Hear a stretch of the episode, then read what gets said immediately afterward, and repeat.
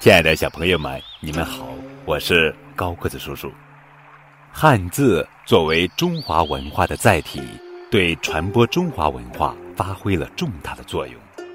今天的节目是由高叔讲故事团队精心为孩子们录制、精选三十六个与汉字相关的故事，便于孩子了解与汉字相关的历史文化知识，帮助孩子更好地理解汉字。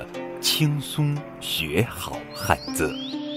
第十七个故事：宫。蟾宫折桂。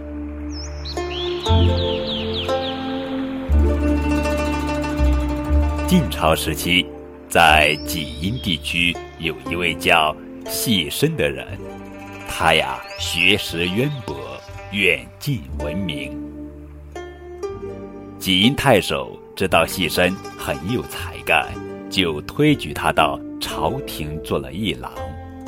细身上任之后，兢兢业业，廉洁奉公，深得大家的好评。吏部尚书崔洪很欣赏细身，于是就推举了他做了朝廷的左丞相。有一次，细身被皇帝派到雍州出任刺史，上任前。皇帝亲自集合了文武百官为他送行。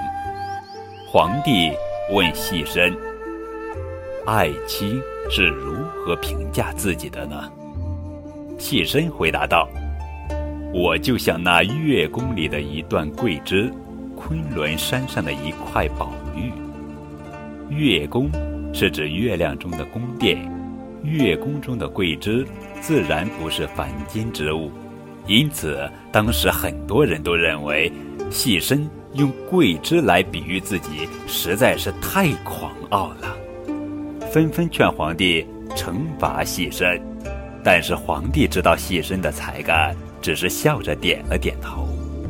后来，细身果然在雍州做出了一番成绩。由于月宫又被称为蟾宫。因此，后来人们就用禅宫中的桂枝来比喻像现身一样罕见的人才。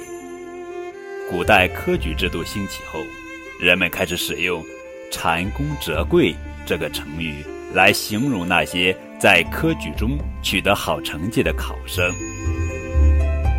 这就是汉字“宫”“蟾宫折桂”的故事。